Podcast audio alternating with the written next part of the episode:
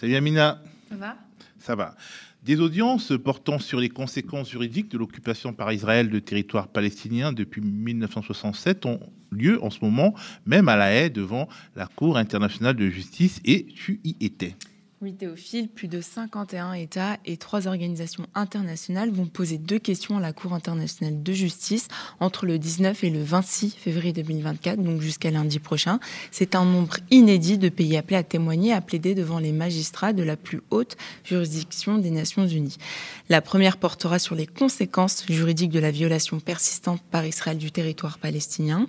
La seconde sur son incidence sur le statut de l'occupation et ses conséquences pour tous les États et les Nations Unies cette affaire, pour rappel, est distincte de celle liée à l'Afrique du Sud. Ces audiences portent donc sur les conséquences juridiques de l'occupation par Israël de territoires palestiniens depuis 1967. Elles font donc suite à une demande adressée au tribunal le 30, euh, décembre 2023, 2022 pardon, par l'Assemblée générale de l'ONU. Cette demande donne à la Cour l'occasion de réévaluer la situation du territoire palestinien occupé deux décennies après son dernier avis consultatif à ce sujet et de fournir des orientations juridiques dans le cadre du droit international humanitaire et le droit relatif aux droits humains. C'est donc un pur hasard que ces audiences se tiennent en même temps que cette guerre en cours au sein des territoires palestiniens occupés. La date de 1967, l'année 1967, a été rappelée à de nombreuses reprises depuis le début des audiences. Oui, Théophile, euh, d'ailleurs, euh, elle, elle, fait partie, euh, c'est la date qui est indiquée justement dans, sur l'avis consultatif pour les audiences. En 1967, la guerre entre Israël et ses voisins dure six jours, du 5 juin au 10 juin. Et c'est ce qui lui donnera a posteriori son nom. Cette troisième guerre israélo-arabe, après celle de 1948-49 et celle de 1956, se déclenche après une dégradation progressive de la situation régionale. L'alliance de l'Égypte et la Syrie est renforcée par l'adhésion de la, de la Jordanie et de l'Irak le 4 juin. Israël se retrouve donc encerclée et décide d'intervenir militairement contre ses voisins. Elle finit donc par acquérir le Sinaï, la bande de Gaza, la Cisjordanie, le Golan et Jérusalem-Est, qui seront désignés sous le nom de territoires occupés. C'est ainsi qu'en novembre 1967, l'ONU adopte la résolution 242 qui prévoit le retrait israélien des territoires occupés. Pourtant, depuis, rien n'a changé. Bien au contraire, et c'est donc pour cela que ces États se retrouvent aujourd'hui à la haie devant les magistrats pour débattre de la légalité ou non de cette occupation. Alors pourquoi ces audiences sont-elles historiques? Alors elles sont historiques de par leur symbolique, plus de 50 pays présents, mais surtout la communauté internationale porte aujourd'hui une attention toute particulière à ces territoires et au sort des Palestiniens. L'État de Palestine, comme indiqué sur les documents officiels qui nous ont été donnés euh, à la Cour internationale de justice, euh, n'avait pas pu se représenter euh, elle-même depuis plusieurs années. Et le lundi 19, c'est la délégation palestinienne qui a pris la parole en premier devant les magistrats de la plus haute juridiction des Nations Unies. Le ministre palestinien palestinien euh, Riyad El-Maliki a déclaré, je cite, qu'Israël n'a laissé que trois options aux Palestiniens, le déplacement, l'arrestation ou la mort. Il souligne à la Cour, je cite, la Palestine demeure le plus grand test de crédibilité du système international fondé sur des lois et que, euh, l'humanité ne peut se permettre d'y échouer. Le moment est venu de mettre fin aux deux poids, deux mesures et d'appliquer les lois internationales à tous les pays sans exception. Fin de citation. L'ambassadeur palestinien Riyad Mansour, ému, termine le plaidoyer en demandant une paix juste et viable pour tous.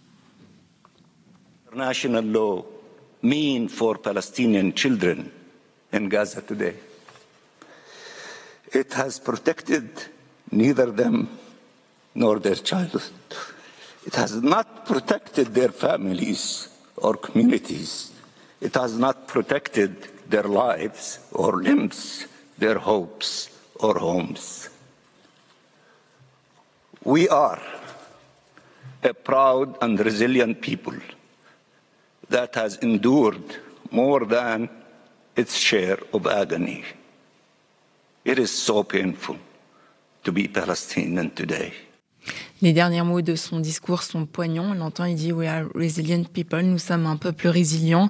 Il est difficile aujourd'hui d'être palestinien. S'en est suivi le lendemain la prise de parole de l'ambassadeur sud-africain aux Pays-Bas, M. Sela. Celui-ci est tout aussi symbolique puisque c'est Pretoria qui a saisi la Cour contre Israël fin d'année 2023 euh, en l'accusant de génocide contre les Palestiniens à Gaza. Ces audiences ne concernent pas la guerre à Gaza, mais l'occupation. L'ambassadeur sud-africain parle d'une obligation particulière de la part de l'Afrique du Sud de veiller à ce que les pratiques flagrantes et choquantes de l'apartheid soient dénoncées pour ce qu'elles sont et qu'il y soit mis fin immédiatement. On l'écoute sur le caractère extrême de cette occupation en comparaison à l'histoire sud-africaine. Nous, Sud-Africains, voyons, entendons et ressentons dans notre chair les politiques et pratiques discriminatoires, inhumaines du régime israélien comme étant une forme encore plus extrême de l'apartheid qui a été institutionnalisé contre la population noire de mon pays. Après le discours de Pretoria, l'Algérie souligne devant la Cour internationale de justice l'importance de ces instances internationales pour faire régner la paix grâce à la justice et grâce à la loi. Pour ces deux pays, la symbolique est d'autant plus grande. Il rappelle l'apartheid subi ainsi que les conséquences encore visibles aujourd'hui de la colonisation. Un autre pays a plaidé devant la Cour internationale de justice avec un discours euh, différent, plus, mitigé, voire un peu euh, contradictoire avec celui euh, des autres pays. Tout à fait, Théophile. Les États-Unis sont l'un des deux pays avec les Fidji. Les Fidji, d'ailleurs, participeront aux audiences le lundi, donc le dernier jour. Et donc, ce sont les deux pays à s'opposer à l'idée que la Cour déclare l'occupation israélienne illégale. Richard euh, fonctionnaire du département d'État américain, a tenté de faire valoir que la question que la Cour est invitée à examiner est unilatérale, car elle ne porte que sur le rôle d'Israël dans l'occupation.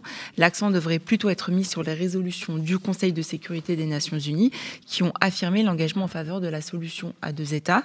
Dans son discours, les États-Unis défendent leur allié Israël, tandis que la plupart des intervenants ont appelé à ce qu'Israël mette fin à cette occupation, une déclaration à laquelle le chef de la diplomatie euh, palestinienne a répondu.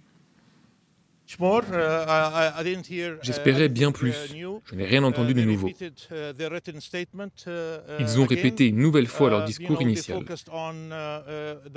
Ils se sont concentrés sur la dimension politique plutôt que la dimension légale, alors que ce n'est pas le sujet ici. Ils ont même cité le secrétaire d'État Blinken à plusieurs reprises, ce qui montre qu'ils ne sont pas en position de force et reflète même une forme de faiblesse. Mardi, le Canada devait participer aux audiences et euh, ils ont renoncé à présenter des plaidoiries orales devant la Cour internationale de justice. Euh, le pays a décidé de se replier sur la position qu'il avait adoptée en juillet dernier. Selon lui, une plaidoirie orale n'est pas nécessaire car la position du gouvernement n'a pas changé. Le Canada affirme qu'il doit revenir au Conseil de sécurité de l'ONU et non à l'Assemblée générale de contribuer à une paix au Proche-Orient. Il exhorte la Cour à ne pas émettre d'avis consultatif de peur que cet exercice ne perturbe les efforts visant à parvenir à une solution à deux États dans la région, une politique de l'autruche. Une politique de l'autruche qui, en plus, absolument bizarre de la part d'un pays qui n'est pas membre du Conseil de sécurité, donc qui se dessaisit lui-même de toute possibilité d'intervention dans un conflit euh, mm. euh, où le mot génocide a été prononcé. Oui, oui c'est bien ça. Ben voilà. C'est le Canada, la position du Canada. Voilà.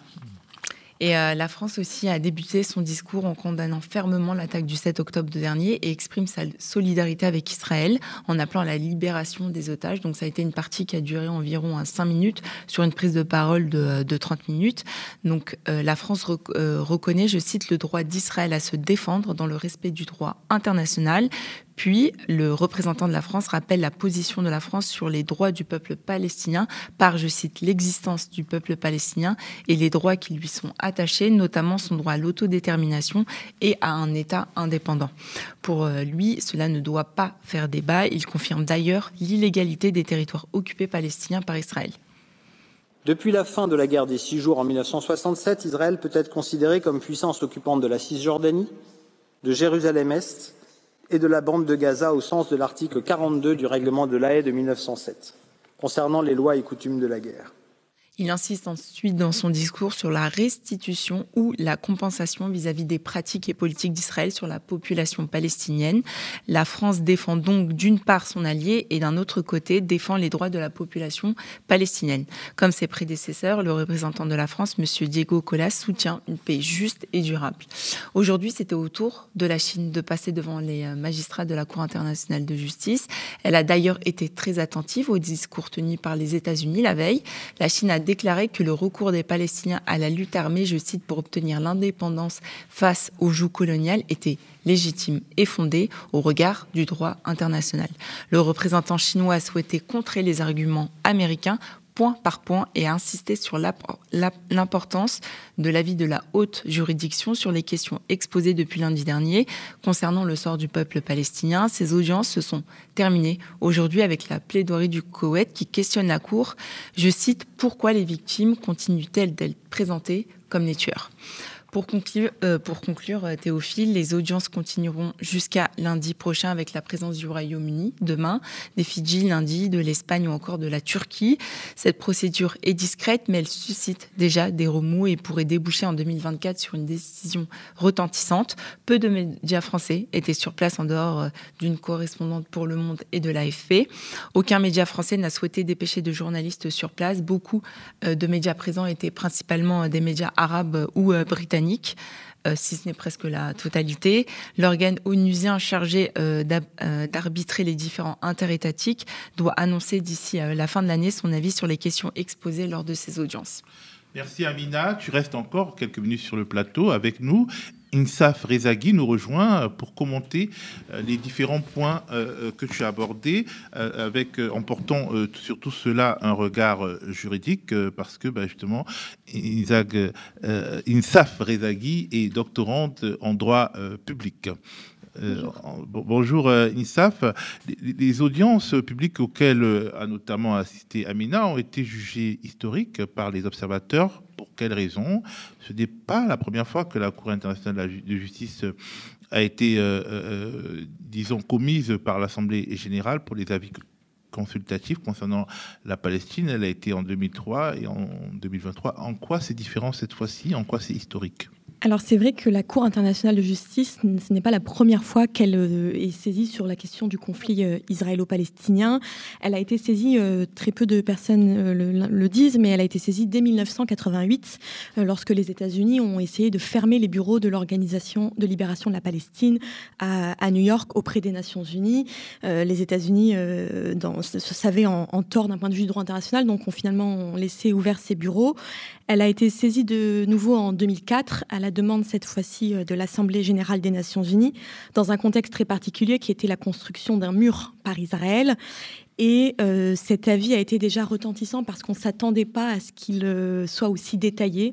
La Cour internationale de justice, déjà à l'époque, a affirmé que le droit à l'autodétermination du peuple palestinien est un droit fondamental, mais qu'il est aujourd'hui entravé par la poursuite de l'occupation et, de la colonisation israélienne.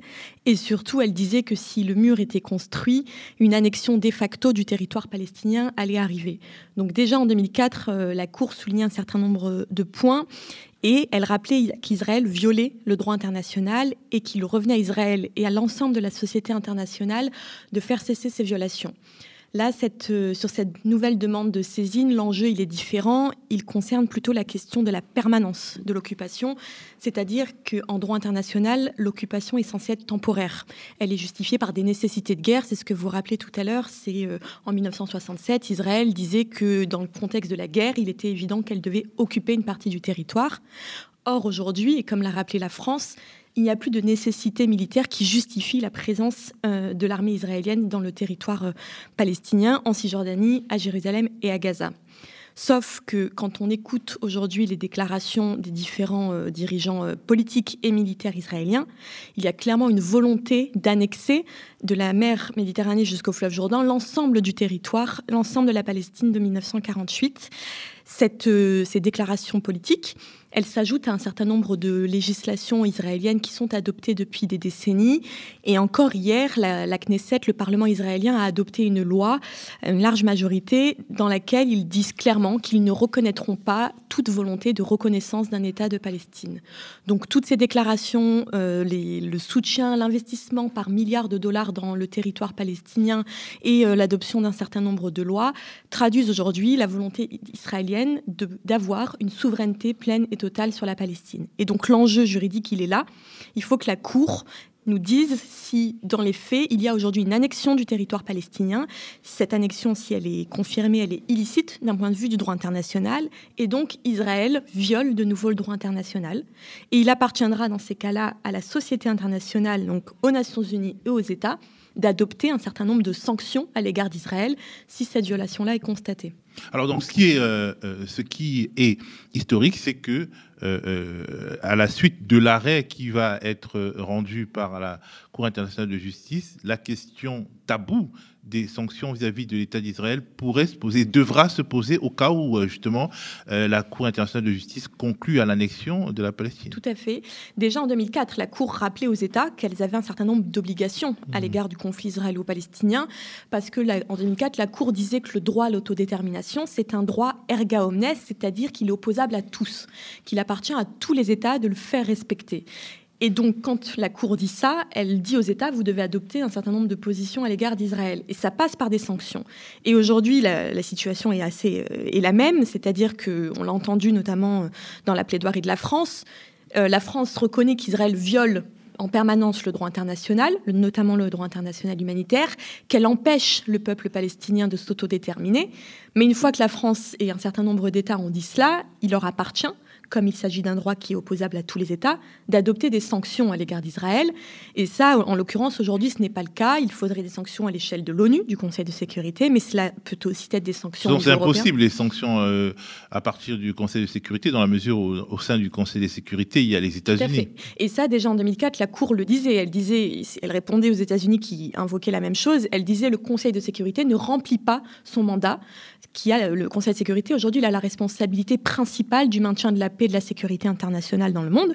Et en l'occurrence, dans le conflit israélo-palestinien, il ne le fait pas. C'est ce que disait déjà la Cour en 2004 et elle devrait dire la même chose aujourd'hui parce que, comme vous le rappelez, euh, les États-Unis mettent systématiquement leur veto à toute proposition de résolution. Ils l'ont encore fait hier euh, lors d'un projet de résolution soumis par, euh, par l'Algérie. On, reviendra sur ce projet de résolution, mais est-ce que vous pouvez nous donner votre lecture de l'intervention de la France hier devant la Cour internationale de justice? On a l'impression que notre pays souffle le chaud et le froid, mais in fine, en tout cas en tant que profane, je retiens que la France alimente finalement la thèse d'un apartheid parce qu'elle évoque des droits différenciés et des, euh, euh, de, quasiment de la persécution, mais euh, tout en, disons, reconnaissant un certain nombre de, de droits à l'État d'Israël et surtout, à l'écoute du discours du représentant français, on n'a pas l'impression que c'est la même France qui pratique la diplomatie réelle dans, ce, dans cette région du monde. Oui, vous avez bien raison de le souligner. C'est vrai qu'il y a un double discours aujourd'hui euh, d'un point de vue de la France.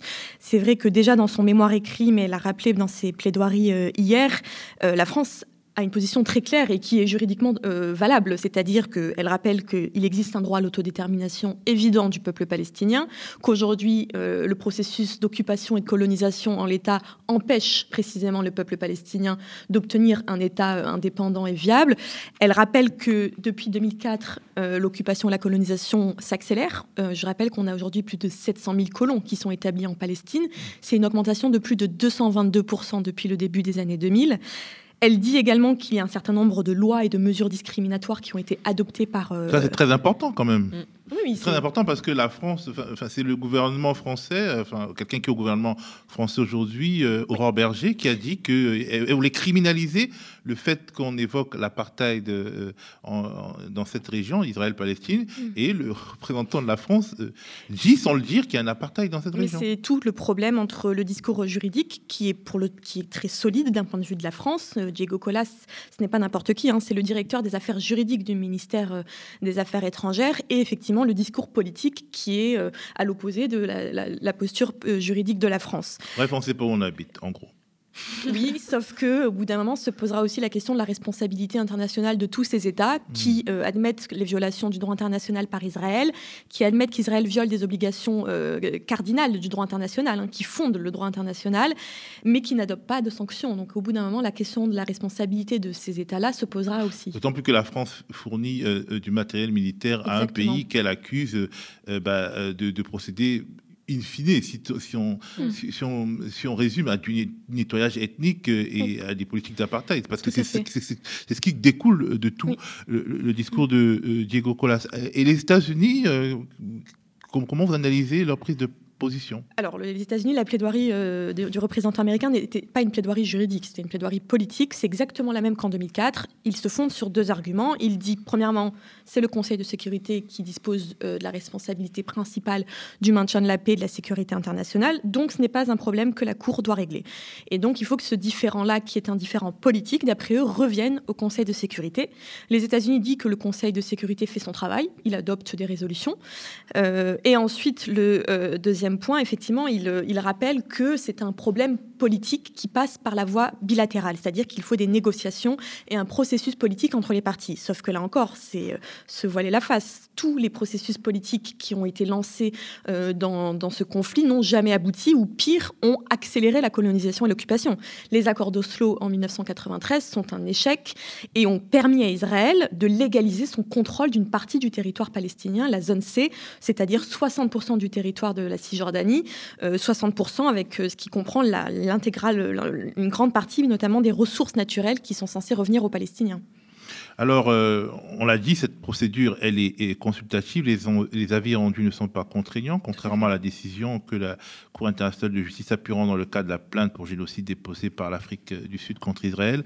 Les offensives israéliennes se poursuivent, notamment à Rafah, en dépit de cette, euh, euh, décision qui lie juridiquement Israël. Et vu de, Rafah, vu de Gaza, vu de la Palestine, qu'est-ce que cet avis changerait dans la vie effective des populations? Je pense que les mots euh, que vous avez diffusés d'ailleurs tout à l'heure de, mm. l'ambassadeur euh, palestinien à l'ONU, Riyad Mansour, sont très forts. Aujourd'hui, le droit international ne veut rien dire pour un enfant palestinien, qu'il soit à Gaza ou qu'il soit d'ailleurs en Cisjordanie. Aujourd'hui, la vie d'un Palestinien, elle est très éloignée du cadre juridique et des, lois euh, internationales. Aujourd'hui, à Gaza, effectivement, l'armée israélienne, elle est en train de massacrer et de tuer l'avenir du peuple palestinien. Et quand on voit qu'Israël empêche volontairement à l'aide humanitaire de rentrer, quand il bombarde des hôpitaux, des ambulances, du personnel médical, quand il tue euh, des personnels des Nations Unies, euh, quand il empêche euh, à l'UNRWA de faire sa, mission et, de permettre aux Palestiniens d'avoir un semblant d'accès à la nourriture ou à un refuge, effectivement, on se demande bien où est-ce que le droit international est. Et, tout cela traduit, c'est ce que vous disiez dans votre propos introductif, finalement, c'est l'effondrement du système international sous nos yeux. Bah, c'était ma question d'après. Est-ce que le système international n'est pas en train de s'effondrer quand on voit par exemple le nouveau veto américain au Conseil de sécurité qui empêche l'adoption d'une résolution appelant à un cessez-le-feu. vous diront que le système international s'est effondré depuis 1948, en tout cas pour eux, comme ils n'ont jamais eu le droit à un État, alors que c'est précisément ce que demandait l'Assemblée générale en, 1948. Et euh, sur le Conseil de sécurité, c'est très intéressant. Un seul État aujourd'hui est en capacité de permettre qu'un conflit perdure, un conflit euh, avec, je on rappelle que c'est quand même le conflit le plus meurtrier au quotidien hein, de l'époque euh, contemporaine, et il est vrai que cela interroge sur le système du Conseil de sécurité, dans lequel cinq puissances euh, finalement décident du sort et de la vie de millions de personnes aujourd'hui sur Terre. Mais je rappelle tout de même que depuis 1948, le Conseil de sécurité a adopté plus de 200 résolutions sur, touchant Israël, alors que ce soit Israël dans le conflit avec la Palestine, mais aussi au Liban, en Syrie, en Égypte, etc. 200 résolutions. Ces résolutions sont censées être contraignantes. Aucune n'ont été euh, respectées par Israël, notamment la résolution 242 euh, adoptée à l'issue de la guerre euh, des six jours, qui demandait expressément à Israël de se retirer des territoires occupés en Palestine, dans le Sinaï et dans le Golan. Israël ne l'a jamais fait. Mais euh, le problème est que si euh, un État ne respecte pas les résolutions du Conseil de sécurité, il appartient au Conseil de sécurité d'adopter des sanctions. Elle est en capacité de le faire, elle a déjà fait. Et il y a des sanctions économiques, diplomatiques qui pourraient être adoptées avant d'en venir à des sanctions. Euh, comme on l'avait vu avec l'Afrique du Sud. Comme on l'avait vu avec l'Afrique du Sud, comme on l'avait vu avec l'Irak.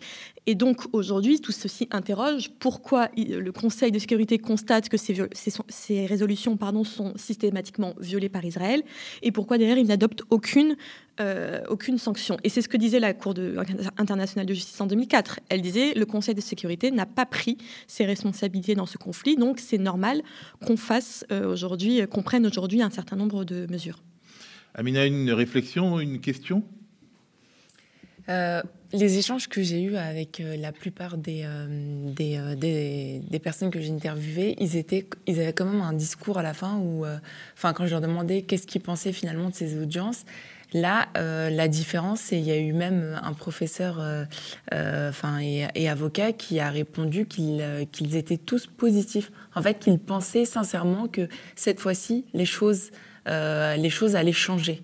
Euh, et euh, il disait euh, même à un moment, on l'avait diffusé cette semaine, où il expliquait que les magistrats étaient aussi très à l'écoute. Qui prenaient la chose très au sérieux. Et pour le coup, depuis le, début, le seul discours qui va vraiment à l'encontre, c'est celui des États-Unis. Hein. Alors c'est vrai, vrai que cette, guerre en ce moment montre une chose, c'est qu'il y a un isolement des États-Unis sur la scène internationale, ça c'est évident. En revanche, moi, je suis beaucoup plus pessimiste que ne peuvent l'être euh, les, juristes qui sont intervenus. C'est que je travaille sur le sujet maintenant depuis plusieurs années et je constate que le droit international euh, n'a jamais été respecté par les parties, euh, par la partie israélienne et n'a jamais été soutenu par la partie américaine. Qu'aujourd'hui, on a une colonisation qui s'intensifie en Palestine. Aujourd'hui, c'est un territoire, c'est un gruyère. Hein, la Palestine, c'est impossible. Vous n'avez pas de continuité du territoire palestinien. on a plus de 700 000 colons qui font la loi Hein, en, Palestine qui sont armés, qui tuent des Palestiniens. L'armée israélienne contrôle, contrôle la, vie d'un Palestinien de sa naissance à sa mort, qu'il soit en Cisjordanie ou à Jérusalem. Euh, et tout ça en, violation absolue du droit international.